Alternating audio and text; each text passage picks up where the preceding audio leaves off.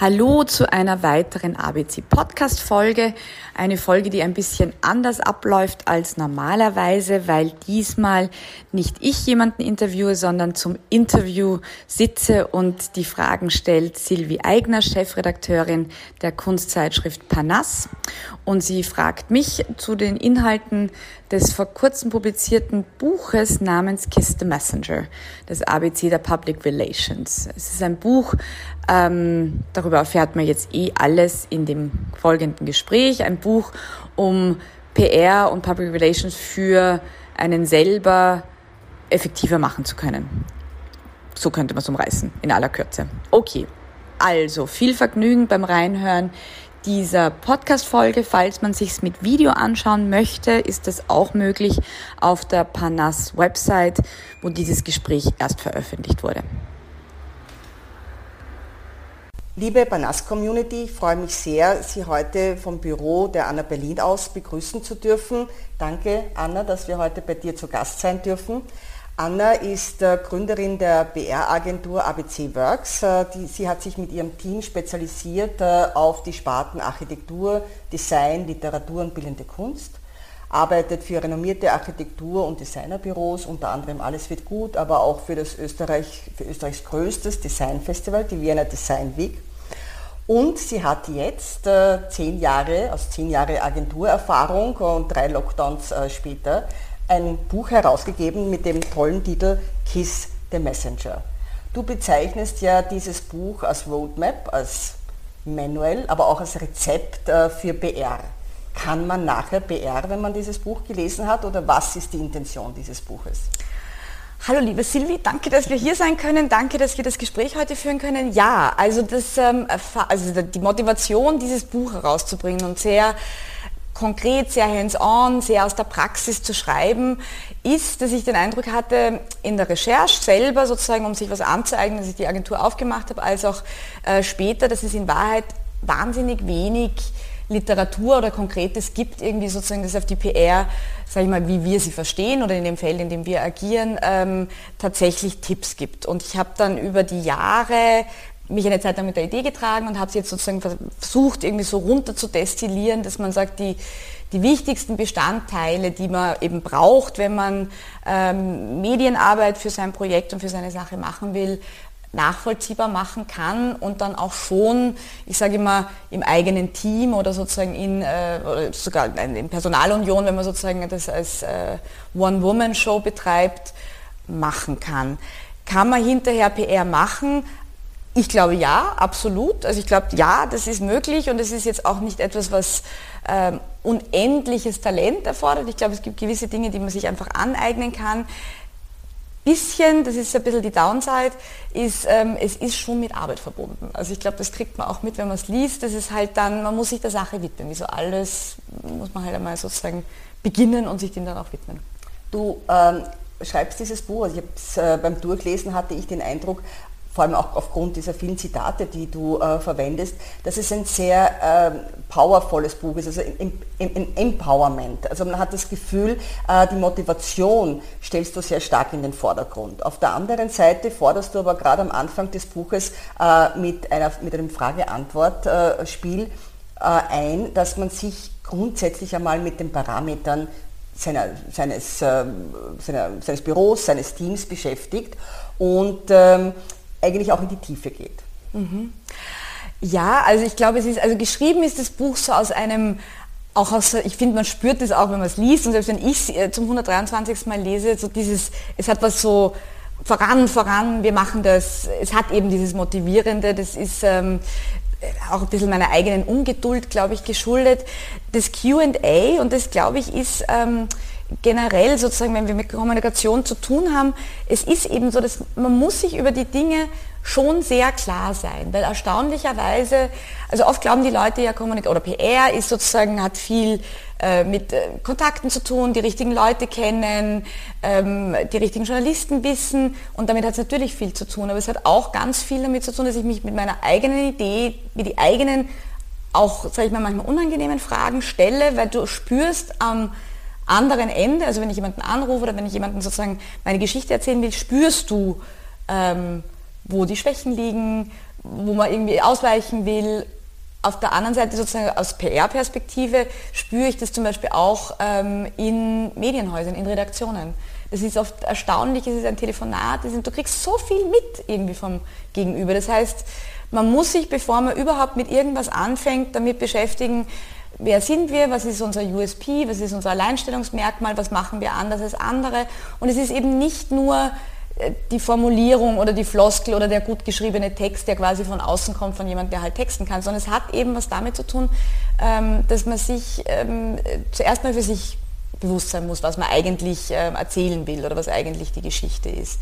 Also dieses oft bemühte, authentisch sein, ja, es muss nicht immer alles eins zu eins so erzählt werden, wie es, äh, passiert, aber dieses sich, ähm, diese DNA-Fragen und Kontextualisierungen, das ist schon der entscheidende Punkt. Und das ist am Beginn des Buches eben dieses Q&A. Es ist schön, dass du sagst, es ist ein Spiel, weil es ist so ein bisschen, es ist ja auch so, nicht? Es, ist, es hat was Spielerisches, es hat was, ähm, was sagen andere über mich, was macht die Konkurrenz, ähm, wo beziehen wir unsere Kunden her, wie finden uns Leute und es ist ja immer ganz lustig, wenn man dann beginnt mit diesen Sachen und sich dann einmal kurz wieder so rausnimmt aus dem eigenen Geschehen und mit den Augen eines Fremden, also im Sinne von, jemand sucht mich zum ersten Mal im Internet, man googelt mich, welche Fotos finde ich, was steht überhaupt, das, also das sind ja dann oft Sachen, ähm, die man dann erst wieder frisch wieder entdeckt und sich denkt, ach wirklich, das steht als allererstes, steht jetzt das, das stimmt ja schon seit fünf Jahren nicht mehr oder so. Also mhm.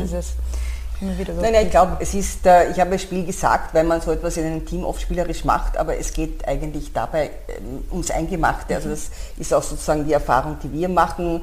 Äh, wir werden mit Panassia heuer 40 Jahre alt und natürlich muss man ein Medium, äh, das so eine lange Geschichte hat, sehr verantwortungsvoll in die Zukunft führen, aber eben auch genau mit der Fragestellung, wofür schreiben wir, was wollen wir, was wollen wir mit dem Medium erreichen. Mhm. Das sind Fragen, die immer wieder eigentlich auftauchen müssen und in einem Team, in einer Redaktion äh, und auch mit allen, die verantwortlich sind für dieses Magazin, äh, gestellt werden müssen. Also insofern finde ich es äh, sehr gut, dass du dieses, dieses QA auch an den Anfang gestellt hast.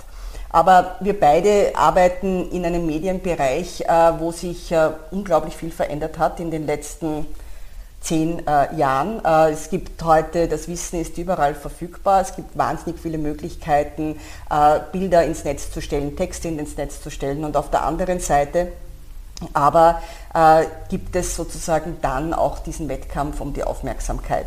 Und wir sind auch beide, ich mit einem äh, Kunstmedium, du mit einer PR-Agentur, die sich eben auch in diese Kunstbereichen äh, bewegt, auch in einem Gebiet tätig, wo wir konkurrieren müssen mit äh, in Social-Media-Bereichen mit Influencern, mit Influencerinnen, die in ganz anderen Gebieten unglaubliche Followerzahlen generieren. Wie kann man das sozusagen auch äh, im äh, Kunstmedium erreichen? Oder siehst du da überhaupt eine Konkurrenzmöglichkeit? Oder ist es nicht so, dass wir dann eher viel mehr mit unserer Glaubwürdigkeit, mit unseren Inhalten punkten und eben nicht mit dem Hashtag Love? Und Beauty. Ja, es ist am Ende des Tages machen wir alles aus Liebe oder, oder fürs Geld. Nein, wir machen es eigentlich nur aus Liebe. Nein, ähm, ja, also ich meine einerseits, also als wir, als ich vor zehn Jahren sozusagen die Agentur gegründet habe und begonnen habe, war alles gerade sehr im Aufbruch. Da war, sage ich mal, mein großer Vorteil war, dass ähm, ich sage mal, auf einem Niveau begonnen habe, wo man eh alles irgendwie neu erfinden musste. Es hieß sozusagen, es war das Aufkommen von Mailchimp zum Beispiel, also quasi dieses äh, Format, mit dem wir quasi die Aussendungen verschicken.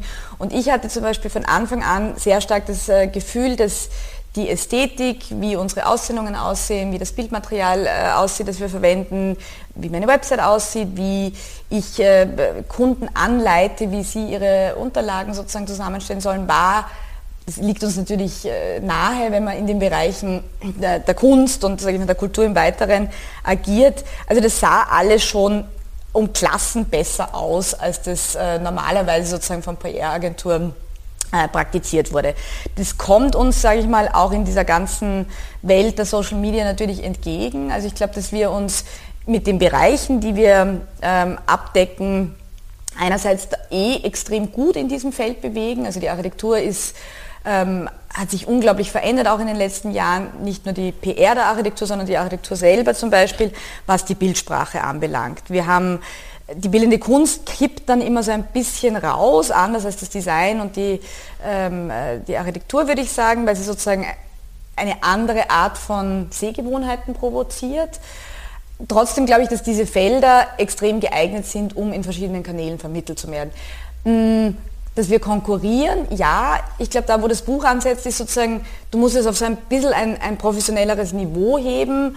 Das macht äh, die ganze Arbeit mit Journalisten und mit, äh, mit den Kanälen, die du befüttern möchtest, einfach leichter. Also das ist, dort setzen wir hier an, ähm, dass man sich dann trotzdem in jedem einzelnen Medium, ob es jetzt ein Heft, ein Magazin ist wie das Parnasse oder meine eigene Drucksorte oder die digitalen Kanäle, da muss man sich halt dann bei jedem Einzelnen wieder überlegen, wer nimmt das in die Hand, wen adressiere ich da, ähm, was will ich genau in diesem äh, Medium vermitteln.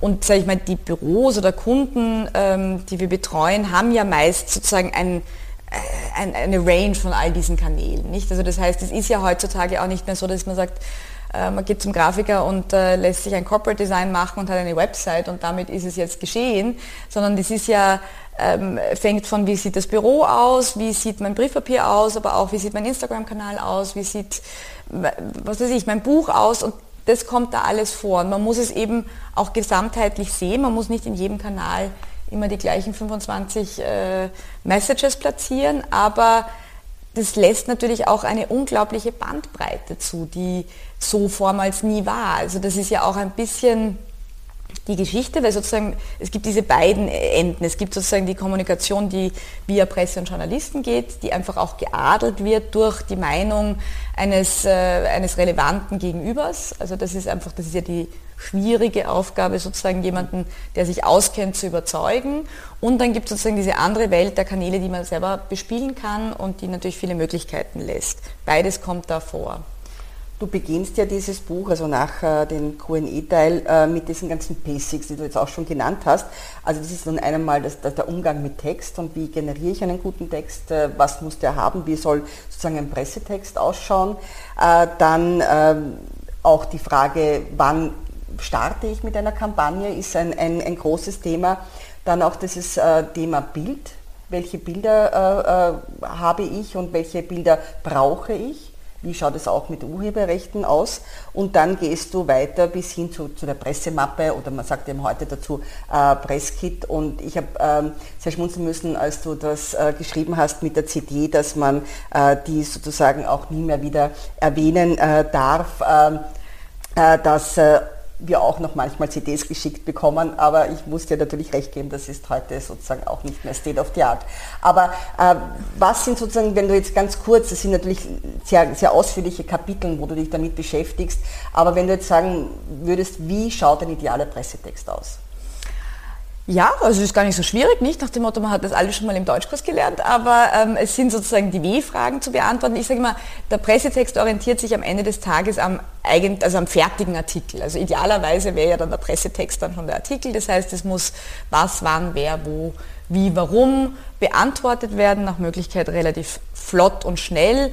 Ähm, was vielleicht auch wichtig ist, ich plädiere dafür, quasi im ersten Absatz schon einmal die Größenordnung des Geschehens, also sprich äh, die wichtigsten Stationen eines Künstlers, die Nationalität, falls relevant ist, das Alter. Also dass man jetzt sozusagen, man muss einmal, glaube ich, relativ schnell zu verstehen geben, ist das ein Superstar, ist das eine Nische, ist das äh, Young and Upcoming. Ich muss beim Vis-a-vis mal irgendwie verorten, wovon ich hier spreche. Und das ist ja schon oft, dass dann schon mal die ersten vier Absätze unglaubliches Geschwafel ist, da liest ja dann schon kein Mensch mehr weiter. Nicht? Mhm. Also das heißt, es mhm. muss schon mal relativ schnell, idealerweise schon im Betreff, in der Überschrift, ähm, eigentlich, eigentlich wie sozusagen wie der Artikel in einer Zeitung, also wo man sagt, die Headline eines Artikels muss ja auch meine Aufmerksamkeit gleich einmal erregen. Ähm, ich, ähm, die Länge, also das ist ich, dass es halt nicht ausufert, nicht unendlich lang ist, ich schreibe zum Beispiel auch, dass ich hasse es, wenn schon E-Mails so lang sind. Also wenn das Erstkontakt-E-Mail dann irgendwie da schon so eine lange Litanei ist, dann bei mir ist sozusagen ein, ich, das lese ich mir dann gar nicht durch, das registriere ich zwar, buche es irgendwie ab auf, das lese ich mir später mal äh, oder schaue ich mir später nochmal an. Also solche Dinge. Ich bin dann relativ konkret so auch, ähm, was so Schreibtipps oder Schreibhilfen anbelangt, dass, ja, also das sind, also das, ja, also nicht so schwierig. Es ist, das halt, Schreiben ist ein Muskel, man muss es einfach trainieren, man muss es immer wieder machen, man muss, man darf keine Scheu haben. So viele Leute haben dann ähm, wie, wie Schreibblockaden oder haben das Gefühl, sie können halt nun mal keinen Text schreiben. Viele von den Kreativen, mit denen wir arbeiten, sind sehr visuell. Also das sind sozusagen Menschen, die äh, oft ähm, mit dem Visuellen und der Bildebene viel besser können und tun sich oft schwer im Text. Aber da bietest du dann als Agentur natürlich Natürlich, genau. Also wir als Agentur natürlich auch, sag ich mal, freie Texter etc. etc. Also da gibt es dann viele Aber Möglichkeiten. Aber es gibt ja noch diesen Schritt vorher, mhm. vor diesem perfekten Presskit, vor dem perfekten Text, vor dem perfekten Bildmaterial ist ja mehr oder weniger die DNA oder das, mhm. was eine PR-Agentur ausmacht, mhm. ist ihre Adressendatei und mhm. ihre, ihr Netzwerk. Mhm. Und du schreibst ja auch selbst äh, hier, äh, wir alle Redakteure, aber umso mehr werden täglich mit einer Flut an E-Mails und Aussendungen beschickt. Sie haben Zeitdruck, äh, sie ähm, sozusagen haben vielleicht auch schon den Seitenspiegel fertig und haben gar keinen Platz mehr äh, und äh, bekommen aber dann plötzlich etwas herein und von dem du möchtest, mhm. dass es trotzdem noch äh, gesehen wird, gelesen wird. Und vor allem, wie beginne ich, wenn ich jetzt äh, mir eigentlich überhaupt erst einen Verteiler aufbauen möchte? Mhm. Ähm, genau, das, da widmet man uns auch recht im Detail irgendwie sozusagen. Ähm, also erstens will ich mal davon Abstand nehmen, dass man irgendwo Adressen kauft. Das hat sich jetzt mittlerweile auch schon rumgesprochen, dass das eigentlich auch, glaube ich, niemand mehr macht.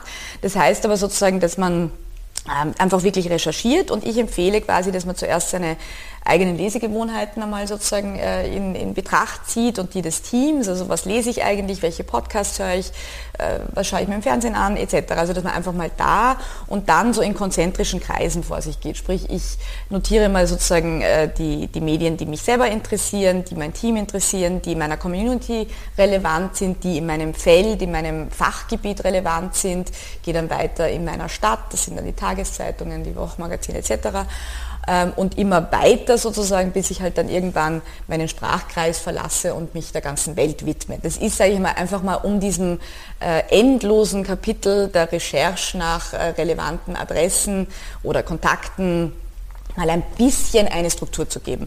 Das ist, ich schreibe dann irgendwo da drinnen, es ist wie sich um eine Pflanze kümmern, es ist wie um die Liste äh, der Abonnenten, wie ich sie nenne, sozusagen zu, zu pflegen das begegnet einem immer wieder und auch wir als PR-Agentur ähm, haben natürlich über die Jahre äh, Kontakte aufgebaut. Es ist aber nicht nur ähm, jetzt eine, eine riesige Liste äh, an vielen Adressen. Ich sage immer, das ist, als wenn ich ein Telefon auf dem, ähm, am, am, am, Gehsteig finde. Von vielen Telefonnummern allein habe ich noch gar nichts. Nicht? Mhm. Oder auch wenn ich die Namen sozusagen kenne und mir geläufig sind, weiß ich auch noch nichts. Das heißt, man muss dann sowieso eine Beziehung aufbauen zu denen, die für mich besonders relevant sind. Und wenn ich äh, zu Beginn mit äh, fünf, sieben, zehn Journalisten oder Menschen, die journalistisch arbeiten, mal weiß, was die interessiert, was die schreiben, wo die schreiben, wie die publizieren, ähm, dann sozusagen einfach äh, meine Themen dort auch platziere, wird es natürlich mit der Zeit immer, immer einfacher, weil ich ja das Glück habe, Journalisten sind ja neugierige Menschen und die brauchen ja auch Geschichten und mhm. die wollen ja auch was erzählen, nicht? Also das heißt, das ist ja nicht so, wenn ich jetzt jemanden belästige mit meiner, äh, mit meinem kleinen Thema, sondern das ist ja sozusagen auf Beidseite irgendwie sozusagen willkommen. Das heißt, da natürlich auch ein Gespür zu entwickeln, was ist eine gute Geschichte oder was ist, was macht das zu einer Geschichte? Das ist ja das Um und Auf, nicht? Und es gibt ja in jedem Maßstab. Also das können, das kann ein Detail von einem Projekt sein, das irgendwie in sich ähm, schlüssig, charmant, eine, äh, das kann alles Mögliche sein. Nicht? Das muss nicht immer das größte Haus, äh, das größte Boot, das größte Festival sein.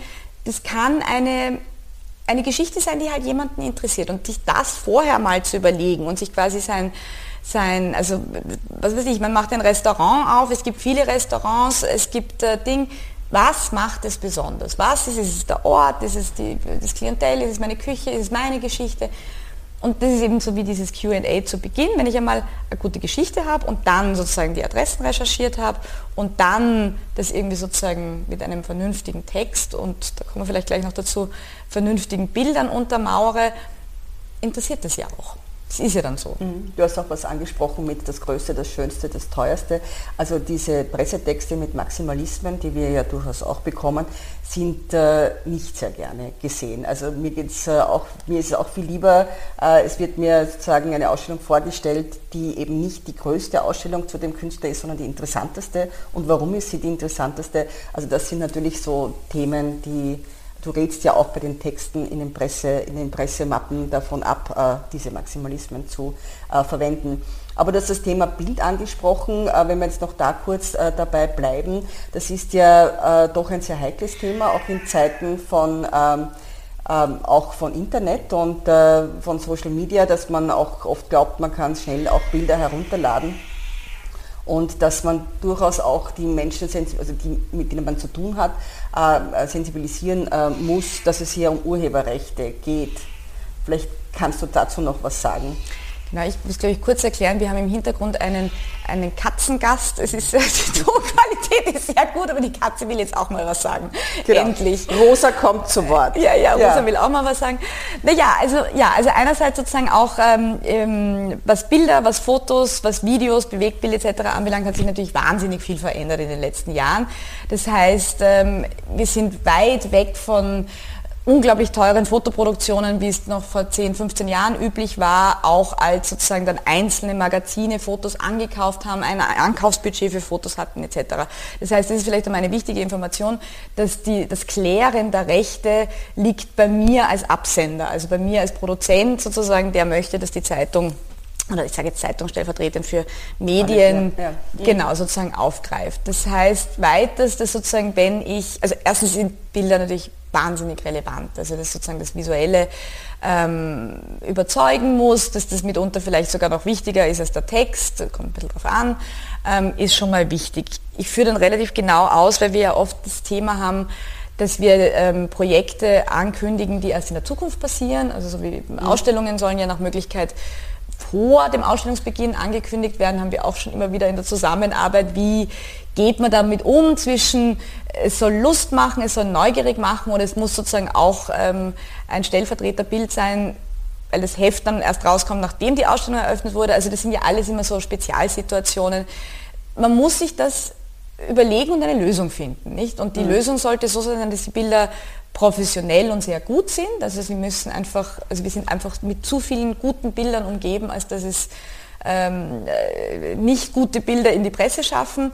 Und dann muss ich die Rechte klären, also von äh, ich google jetzt Bilder und äh, nehme es einfach, das kann man dann machen. Es ist meistens eine sehr kostenintensive Erfahrung, äh, diesen Fehler zu begehen. Es gibt aber natürlich auch ähm, Datenbanken mittlerweile, die sozusagen freie Fotos irgendwie zur Verfügung stellen. Ich empfehle für sozusagen den Bereich, den wir hier abdecken in diesen Kreativbranchen, ist ja ähm, gibt es ja äh, Möglichkeiten. Sowohl die Projekte sind sehenswert als oder Fotograf, Möbel, das gibt es nicht das Wort, aber ja, fotografierbar ja. oder Instagrammable. Und ähm, da auch, man muss sich damit auseinandersetzen, man muss die Rechte penibel und ordentlich klären und wenn ich das gemacht habe und wenn das alles fertig ist, dann kann ich damit an die Presse gehen und nicht umgedreht. Ja, du redest ja auch davon ab, einen Pool an, an High-Res-Bildern äh, auch immer in, im Bett zu haben mit mehreren Formaten, Hoch- und Querformat, weil es ja auch von dem Layout abhängt. Da bist du ja sehr detailreich auch in deinen Erklärungen. Ähm, und man könnte jetzt ergänzen zu dem, was du gesagt hast, ja, es gibt natürlich die Vorberichterstattung. Wir sehen uns ja auch als sozusagen als Plattform, als Katalysator, der Interesse weckt für Ausstellungen. Aber natürlich, äh, das äh, muss ich schon sagen, gibt es auch die Ausstellungskritik, die dann auch stattfindet, wenn sozusagen eine Ausstellung schon äh, am Laufen ist. Aber du schreibst ja dann auch noch weiter bis hin zur Pressekonferenz, also gehst wirklich da in, in größere ähm, doch auch noch Bereiche hinein, weil sozusagen der Live-Einstieg bei einer Pressekonferenz oder auch wenn man jetzt auch wirklich auch noch im Fernsehen das äh, macht oder live macht, ist ja noch einmal sozusagen eine, wenn nicht sogar die Königsdisziplin mit allen äh, möglichen äh, technischen Aufwand auch, der betrieben wird aber jetzt auch äh, der jetzigen Situation ähm, äh, geschuldet, glaubst du, dass sich jetzt durch das verstärkte Online-Streaming und äh, dass dadurch, dass man eben nicht mehr netzwerken kann auf einer Vernissage oder bei einem Abendessen oder wie man das auch gewohnt ist in, in, in den Bereichen, dass sich da auch in, in, in der PR-Agentur einiges ändert, in der Arbeit für eine PR-Agentur? Ja, also einerseits glaube ich, haben wir alle eine mordsene Lernkurve hinter uns aus dem 2020er Jahr. Es gab ja auch also weil ja natürlich ganz viele, gerade wenn es um Pressekonferenzen ging, ähm, natürlich als Hybrid oder sozusagen also zum Teil äh, quasi mit Perso oder mit, mit richtigen Menschen und zum Teil gestreamt ist. Da gab es ja auch unglaublich schöne Blüten, weil dann, was weiß ich, viel zu früh eingestiegen wurde, du wahnsinnig viel von dem Background oder von dem Making-of irgendwie mitbekommen hast. Also ich habe da immer wieder mal bei anderen Pressekonferenzen mich eingeklinkt und war dann ein bisschen fremdschämend unterwegs, weil ich mir dachte, wow, das ist jetzt... Ähm, so viel Information wollte ich doch gar mhm. nicht als Zuschauer und so. Also ich glaube, da haben wir alle viel lernen dürfen. Ähm, Natürlich, also es ist, äh, es ist vielleicht ist auch ein guter Zeitpunkt, jetzt mit dem Buch rauszugehen, weil es einfach ein bisschen wie ein, wir ändern derzeit alles, nicht? Wir überdenken alles, wir ähm, professionalisieren gewisse Bereiche. Natürlich das Digitale, das fängt an mit, äh, was weiß ich, wie die Hintergründe von einer Zoom-Konferenz ausschauen, bis hin zu, ähm, wie mache ich Pressegespräche sozusagen, die ich nicht mehr real veranstalten kann. Und da gibt es natürlich auch jetzt schon nach einem Jahr Corona quasi einen riesen, äh, weiß nicht, manche machen wahnsinnig gut und, und professionalisieren das und andere machen es nicht oder gar nicht mehr. Und da ähm, ja, empfinde ich schon auch PR-Agenturen ein bisschen so als an der Front, wo es auch darum geht, mhm. dass man äh, auch Kunden sozusagen anleitet, was können wir machen, was, können, was, was entwickelt sich, was entsteht. Ähm, da ist natürlich das Feld in Bewegung. Am Ende des Tages bleiben gewisse Parameter dann schon wieder gleich, nicht? Dass man so eine gewisse Professionalisierung an den Tag legen möge, ja, dass man eben, was wir schon gesprochen haben, nicht sozusagen, äh, dass man überzeugen sollte, wie mache ich das, wie, es muss gut aussehen, es muss halt jetzt auch wieder auf diesen anderen neuen Ebenen auch wieder gut rüberkommen. Und da sind wir jetzt, sage ich mal, so im Work in Progress, aber da sehe ich schon auch ein bisschen eine Bringschuld von PR-Agenturen, da ähm, bildende Maßnahmen zu setzen mhm. oder mit denen, mit denen wir zusammenarbeiten, auch ähm, Hilfestellung zu leisten. Ja, weil ich glaube gerade, dass es auch im Online-Bereich äh, noch schwieriger ist, die Aufmerksamkeit über, eine längere Spanne äh, zu äh, generieren, weil die Leute ja vielleicht den Raum verlassen können, als sie das bei einer Pressekonferenz wo man dann ja danach auch noch meistens durch die Ausstellung geht oder durch das Gebäude geht. und hier im, im, virtuellen Raum ist ja das auch einfach ähm, nicht so leicht, die Leute dann doch bei Laune zu halten, sage ich jetzt einmal so salopp. Ich glaube, es hat so, wahrscheinlich viele Bereiche haben so beides, weil der Vorteil ist natürlich, also der Nachteil ist völlig richtig, wie du sagst, sozusagen dieses, so ein Climax zu schaffen und auch so eine mhm. zeitliche äh, Dimension, wo man sagt, man muss sich wohin bewegen, man nimmt sich die Zeit, man ist äh, an einem anderen Ort das hat natürlich, das baut natürlich so eine ganz andere Dramaturgie auf, als du kannst dich jetzt zuschalten und oder auch nicht. Mhm. Oder Vorteil ist sozusagen, du kannst es dir natürlich später anschauen, anders anschauen. Was ich glaube, was am allerwenigsten äh, funktioniert, ist, dass wir sozusagen das, was wir analog gemacht haben, einfach eins zu eins ins Digitale. Mhm. Sprich, irgendwie die Pressekonferenz abgefilmt in epischer Länge, was schon vorher viel zu lang und anstrengend war zum Zuhören, das geht schon gar nicht mehr im Digitalen. Also das heißt, da mh, hm, haben wir eben auch, also wir haben auch einfach verschiedene neue Formate entwickelt, dass man sagt, man macht es sozusagen kompakter, kann dafür irgendwie sozusagen ganz andere Leute zuschalten, andere Einspieler machen, äh, die Dimension des Digitalen, die ja auch viel mehr ähm, Informationen transportieren kann, als das gesprochene Wort bei einer mhm. Pressekonferenz hinzu, man macht Rundgänge. Also ich glaube, da ist noch viel mehr möglich und man muss es halt dementsprechend adaptieren und dann erreicht man damit aber natürlich auch anders Leute. Ich hatte jetzt zum Beispiel ähm, im letzten Jahr Festivalarbeit und da haben wir doch immer ein relatives Aufgebot an internationale Presse, die wir über Pressereisen einladen. Und da muss ich zum Beispiel schon sagen, dass ähm, die Qualität, dass du einen, einen, Journalisten sozusagen an einen Ort bringst und ihm sozusagen äh, deine Sicht der Dinge zeigen kannst, das ist unglaublich bonding. Das ist unglaublich, mhm. ähm, ich sage immer, Leute, die ich auf Pressereisen mit hatten, mit denen bin ich eigentlich oft für ein Leben lang mhm. wirklich, wirklich mhm. eng. Das ist, ähm, das ist, ein bisschen wie ein Pfadfindercamp und Dinge. Man muss das natürlich auch dann wertvoll nehmen. Nicht? Also wenn mhm. jemand schon sich woanders hinbewegt und das Reisen in Kauf nimmt, ähm, äh, finde ich das ganz, ganz wichtig, dass man das auch ein bisschen zu einer Allround-Experience sozusagen für einen Journalisten macht. Nicht? Und nicht nur ich erwarte, dass er die eine Stunde mir zuhört, aber ich weiß nicht, in welchem Hotel er wohnt, ich weiß nicht, wie er vom Flughafen wohin kommt. Also das ist, mhm. mh, das ähm, war natürlich, sage ich, mit, mit diesen wenigen Reisen äh, der letzten Monate viel schwieriger. Auf der anderen Seite merke ich auch so einen äh, totalen Wunsch oder Bedürfnis und Neugierde, an Dingen teilzunehmen, die woanders stattfinden, gerade von journalistischer Seite. Und ähm, also darum denke ich doch, dass ich glaube, dass in Zukunft sozusagen dieses äh, Pressereisen wahrnehmen, dieses woanders hinfahren, dieses, sage ich mal, auch alles, was die Welt der Biennalen und der, der großen Kunstveranstaltungen anbelangt. Ich glaube, da wird es ähm, eine Auslese geben. Ich glaube, wir werden nicht äh, volé wieder sozusagen zu der Menge zurückkehren, wo wir waren, aber ich glaube, dass wir die Dinge, die wir ähm, dann doch wieder hoffentlich irgendwann machen können und reisen können und erfahren können, halt vielleicht präziser, schöner, mhm. irgendwie bewusster, exklusiver, kleinere Gruppen ähm, wahrnehmen werden. Das denke ich doch. Ja, natürlich ist das das Live-Erlebnis immer äh, richtig und, und auch wichtig. Auf der anderen Seite erlaubt ja sowohl äh, das Arbeiten im, im Social-Media-Bereich als eben auch äh, äh im, in Online-Pressekonferenzen durchaus auch seinen Radius auch zu erweitern, auch die, den Radius der Community mhm. zu erweitern mhm. und auch andere Leute zu erreichen, die man mhm. vielleicht äh, so noch nicht äh, erreicht hat und dadurch auch wieder ein größeres Netzwerk zu schaffen. Also es hat alles Vor- und Nachteile. Aber du hast innerhalb deiner Community Fragen rausgeschickt und wir wollen jetzt auch ein paar dieser Fragen vielleicht auch noch erörtern.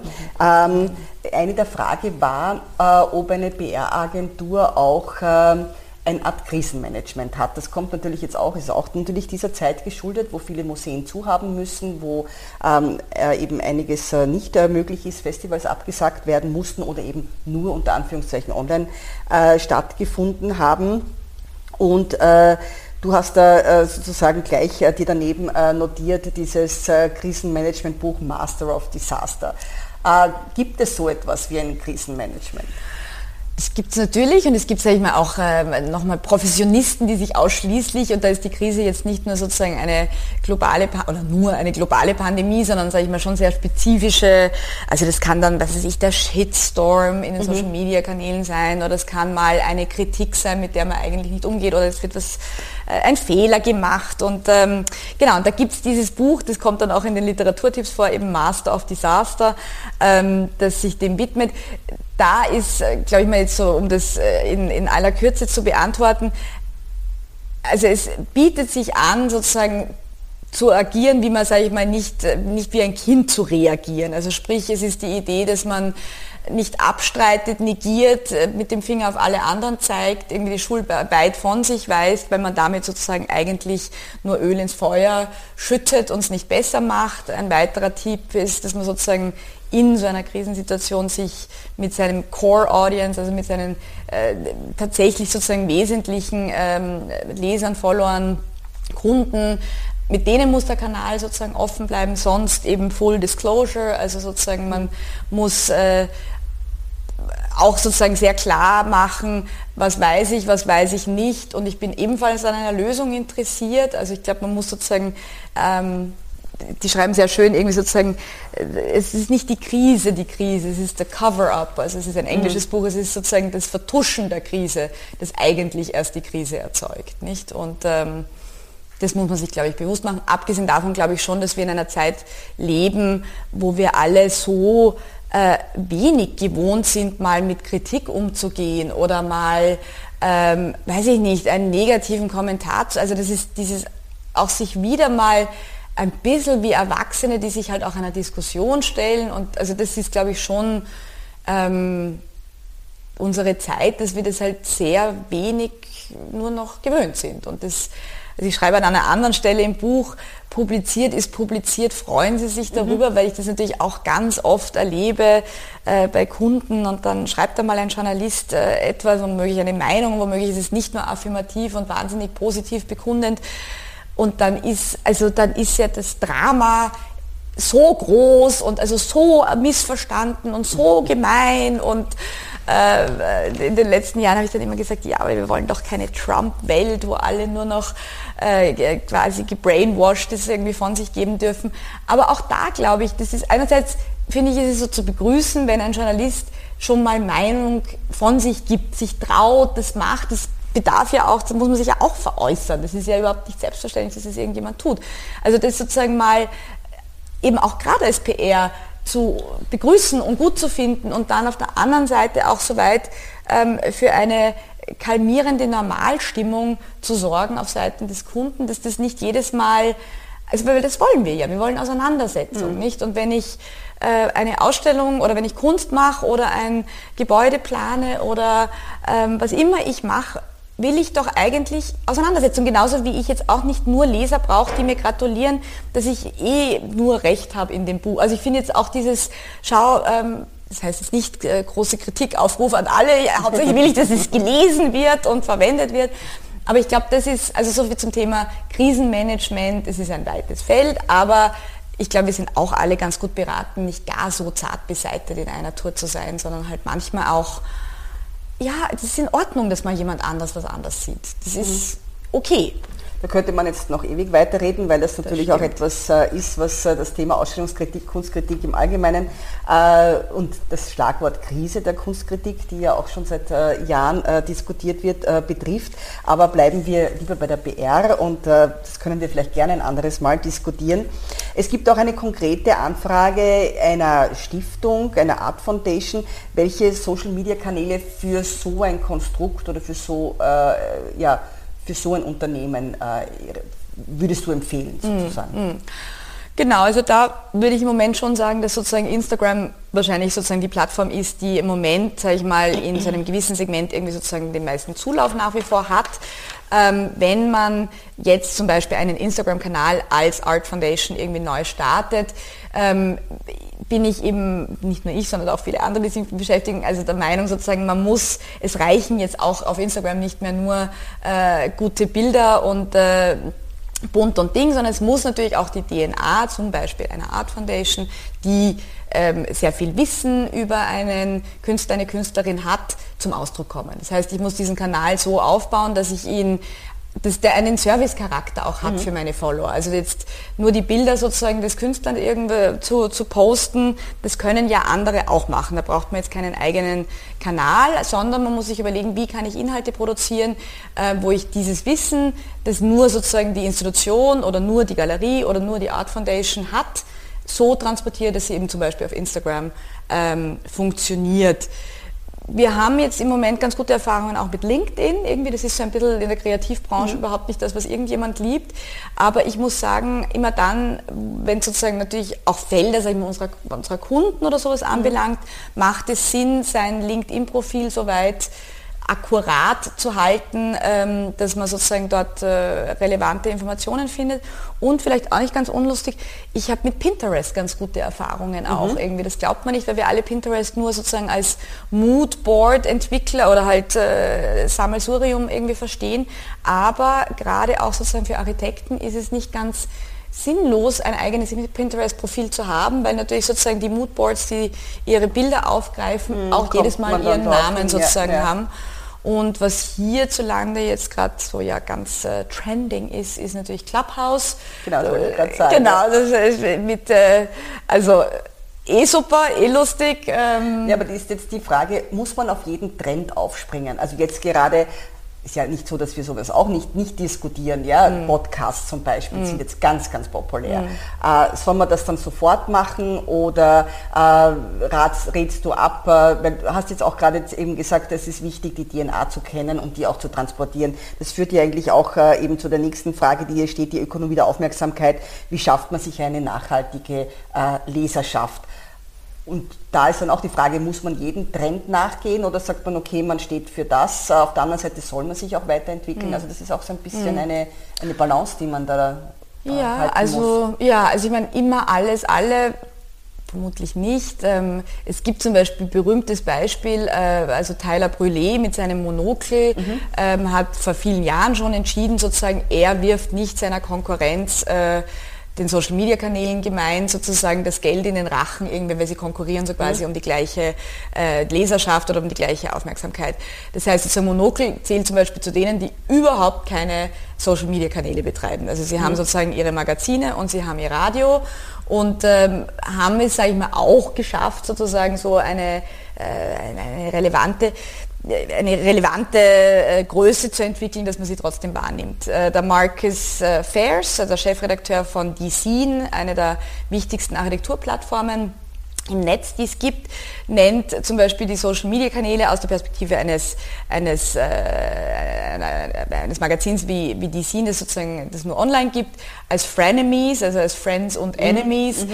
weil natürlich ist er sich sozusagen auch das bewusst, wie Tyler Brûlé, das ich rausbringe, formuliert, aber er sagt halt sozusagen, wir brauchen die Social Media Kanäle, um die Leute sozusagen quasi dort abzuholen, wo sie sind und äh, zu unserem Magazin zurückzuführen und machen es auch höchst erfolgreich. Mm, immer alles, alle, also ich habe eine PR-Kollegin, äh, mit der ich immer wieder zusammenarbeite, meinte so quasi, sie hält sich aus Social Media raus, weil vielleicht geht es ja auch wieder weg. Also ich glaube, dieser fromme Wunsch, dass es ganz wieder weggeht, ich glaube, davon muss man sich verabschieden. Was sicher absehbar ist, ist, dass sozusagen das, äh, sage ich mal, Communities weiterziehen, das Generationen weiterziehen, wobei ähm, man da ja auch nicht den Fehler machen darf, also sozusagen, was weiß ich, Facebook ist, sage ich mal, in einer gewissen Klientel, in einer gewissen Altersgruppe, aber auch zum Beispiel mit unseren Literaturkunden, da ist Facebook nach wie vor der Kanal. Mhm. Das ist, ähm, da ist die Community existent, da ist sozusagen Wachstum möglich, da ist, äh, dort sind sie halt nicht, dort sind die Leute nicht, auch wenn sozusagen, äh, sage ich mal, andere Branchen sich nicht mehr auf Facebook aufhalten. Für gewisse, also das heißt, ich glaube, man muss als Medium, als, als, als äh, Entrepreneur äh, seine Kanäle finden, die einem, also wo sich halt, sag ich mal, die eigene Community aufhält. Ähm, das Thema Podcast, also wir haben vor einigen Monaten selber Podcast für ABC äh, begonnen. Da hatte ich damals so eine Zahl irgendwie, die mich dann doch irgendwie äh, mir schlüssig schien. Es gibt also 24 Millionen YouTube-Kanäle mhm. versus 800.000 Podcast-Kanäle. Also es ist sozusagen, da ist offensichtlich Luft nach oben. Ähm, für mich war zum Beispiel als ABC, als Agentur diese Podcast-Sache zu machen, war jetzt nicht so sehr, ob das jetzt hunderte Leute sich anhören. Mhm. Es ist eher das Setting, dass wir so wie wir jetzt sprechen und sozusagen das jetzt eben sozusagen aufzeichnen. Podcast halt den Vorteil hat, es ist nur Audio, das heißt, man muss nicht Licht und mhm. nicht Pipapo, die Leute sind irgendwie freier im Gespräch, hat aber trotzdem diese Interviewsituation. Das heißt, für mich als PR-Agentur ist es hilfreich, weil ich eben Kunden, Freunde, Projekte, die ich gut finde, zum Gespräch bitte, erzählt ist es leichter als geschrieben. Ähm, es ist Audio leichter als visuell. Ähm, man hat dann was, was zum Beispiel auch ein Journalist nützen kann. Nicht sozusagen, man mhm. horcht sich irgendwie das halt an. Also das heißt, ich glaube, es gibt auch da, wie bei all diesen Dingen sozusagen, immer diese Frage, für wen macht man es, was ist der Aufwand, wem nützt es? Und es muss nicht immer nur die Followerzahl sein, die mhm. relevant mhm. ist. Es gibt so viele andere Absichten oder, oder, oder Begründungen sozusagen, warum ein Kanal passend ist. Bis hin zu, die längste Zeit hat eine Website als Archiv fürs eigene Tun. äh, wie viele Leute ja. haben, wissen überhaupt nicht mehr, was sie alle schon gemacht haben und schauen immer auf ihrer Website nach, weil dort haben sie alles notiert. Also das heißt, mh, mm, nein, man muss nicht immer überall mitspielen. Man muss Freude daran haben, dass die, die, die, die Dinge sich verändern. Das ist, glaube ich, die Quintessenz. Und es fällt, sage ich bei manchen Leuten leichter und anderen schwerer. Ähm, aber dieses, weiß ich nicht, das auch ein bisschen spielerischer angeht. Nicht? Man mhm. meldet sich mal an, man steigt mal ein, man horcht mal zu, man schaut mal, ob alle anderen, logischerweise mein Kind, mein Teenage-Kind ist sozusagen big on TikTok. Ähm, TikTok wird nicht weggehen und es wird mhm. uns alle noch beschäftigen. Nicht? Das wird ja. nicht heißen, dass wir alle Tänzer werden, aber es wird sich TikTok so verändern, dass es dann eben auch für andere Branchen relevant wird. Um äh, den Bogen wieder zu zehn Jahre Agentur zu spannen äh, am Ende unseres Gespräches, äh, gab es sozusagen äh, irgendwie besondere Pleiten, Pech und Bannen und besondere Highlights innerhalb dieser zehn Jahre Agenturarbeit? Natürlich, viele. Eins, was ich jetzt im Vorfeld eine Ah, ganz schlimme Geschichte. Also eine meiner allerersten Pressekonferenzen, ich nenne jetzt keine Namen, das muss ich nicht noch peinlich jetzt machen, aber eine meiner ersten war, äh, Pressekonferenzen sind, also eben das beschreibe ich sehr en Detail im Buch auf jeden Fall, ähm, sind ja Pressekonferenzen oft auch dafür da, dass sie nicht nur für Journalisten sind, sondern auch für die Sponsoren, für die Partner. Jeder hört sich selber gern reden. Ähm, Ding, also auf jeden Fall war das Setting so, dass dort viel zu wenige schon, also es waren einfach nur, es sind vier oder fünf Leute aufgetaucht. Es war irgendwie, es war unangenehm wenige Menschen da. Also es waren mehr Veranstalter als als als Journalisten und ähm, ich habe doch dann tatsächlich in meiner Not, habe ich dann eine Journalistin, die sich angemeldet hatte, äh, angerufen und meinte, du, sollen wir auf dich warten oder kommst du noch? Und die war also erzürntest, dass ich jetzt da sie anrufe und mhm. da so Stress und so. Und es ist, ähm, also es war sehr schlimm. Es war eine schlimme Erinnerung, aber es ist, nein, es gibt immer wieder, ah, es gibt schon, ja, es gibt immer wieder zum Beispiel auch eine Empfehlung, dass äh, man im Bilde sein muss und nicht nur ich, sondern auch das Team und auch sozusagen die Beteiligten, wenn man eine Pressekonferenz zum Beispiel macht an einem anderen Ort, an einer Institution, man muss wissen, wie der Direktor aussieht, man muss wissen, man muss Eckdaten, man muss einfach eine Ahnung haben. Man kann dann nicht auch da nenne ich keine Namen, aber man kann dann nicht zur Institutionsleiterin sagen, bitte tragen Sie sich in die Liste ein ja, ähm, okay. und solche Dinge. Also es ist, aber es passiert, man überlebt, es ist... Ähm, man lernt. Man lernt, genau. Was war ein Highlight zum Beispiel? Ja, es gibt schon auch immer wieder ähm, erbauliche Momente.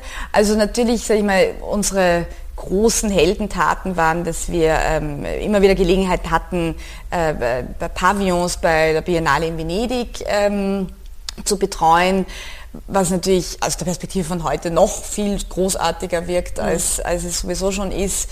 Äh, unter anderem mal den deutschen Pavillon, irgendwie das war, sag ich mal, als österreichisch oder als Agentur mit österreichischem Sitz. Ähm, auch schön, auch was Besonderes.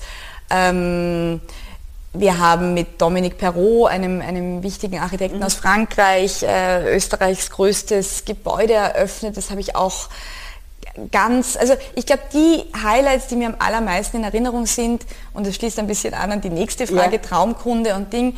Ähm, also was mich äh, motiviert, ist tatsächlich, es sind diese herausragenden Persönlichkeiten, mit denen wir arbeiten dürfen, immer wieder. Und es sind eben manchmal ein Star-Architekt, der zum letzten Mal durch sein Gebäude geht und du weißt, er wird dort so nie wieder durchgehen. Und du bist mhm. in diesem Moment, der dann ganz einsam ist und noch kein Pressekorps äh, da ist und du darfst diesem Moment beiwohnen und du spürst, wie das, wie wichtig das für den jetzt ist. Mhm. Und dass du, also das ist, ähm, in der PR ist dieses, ich sage immer, es ist ein Operieren am offenen Herzen, weil natürlich das, was an die Presse geht und in dem Moment, wo die Scheinwerfer angehen oder das Mikro angeht, egal wie lang du gebaut hast, vorbereitet hast, Kunst geschaffen hast, jetzt ist es wichtig. Und plötzlich ist es relevant, wer sagt oder wer darf die Interviews geben, wer sagt was, wer. Und das ist, ähm, das schafft eine besondere Atmosphäre angespannt. Also das kann mhm. wahnsinnige Emotionen, ähm, einfach auch weil man darf nie die Eitelkeit der Leute unterschätzen, auch mein eigene nicht. Also man darf das, das ist, ähm, man muss da auch vorsichtig, also es ist einfach ein sensibler Bereich. Mm, aber dieses, und das ist sozusagen das, was so quasi, was sind Traumprojekte oder Traumkunden? Es sind, äh, es sind diese Persönlichkeiten, mit denen mhm. ich ob dieser Arbeit ähm, so nah rankomme. Und das ist manchmal nah am Wahnsinn. Also man darf auch selber nicht zu, zu zart beseitet sein. Ähm, weil das halt so ist, nicht? Also ich sage immer, äh, äh, Weil die Nervosität deines Kunden ja dann auch auf dich überschlägt, beziehungsweise also er dann vielleicht auch manchmal ungehalten ist über Dinge, die äh, weil er einfach auf der Grund dessen, dass die Anspannung so groß ist, genau, also genau. das, gar nicht, das gar nicht persönlich ist, sondern er braucht einfach einen Blitzableiter. Nicht? Genau. Ja. Genau, get out ja. of the kitchen if you can't stand the heat. Es ja. ist, und es ist aber, ähm, und ja, darauf freue ich mich auch irgendwie wieder, weil es ist jetzt auch schon, also diese, eben diese, diese äh, Momente, Situationen erleben zu dürfen, wo wir auch wieder angespannt sind und Ding, also das ähm, hoffen wird auch wir, dass wir wieder, wieder kommen. Genau. Ich äh, habe ja auch einige deiner Interviews gelesen. Du hast ja mit einigen dieser Persönlichkeiten auch Interviews äh, geführt in diesem Buch, äh, die auch sehr interessant zu lesen sind und auch Einblicke in diese Arbeit äh, geben. Und äh, was man ja auch dazu sagen muss, dass die Arbeit einer PR-Agentur nach diesem Ereignis, das du jetzt gerade geschildert hast, ja nicht zu Ende ist. Denn es geht um Nacharbeit und die ist oft sehr intensiv. Was macht man mit den ganzen äh, äh, Presseclippings, die man bekommen hat, mit der Reaktion, die man bekommen hat? Aber all das liest man sozusagen in Kiss the Messenger. Ich danke dir für das Gespräch und dass wir heute bei dir zu Gast sein dürfen und wünsche dir natürlich mit dem Buch viel Erfolg. Danke dir, Anna. Danke, liebe Silvia. Danke euch. Danke.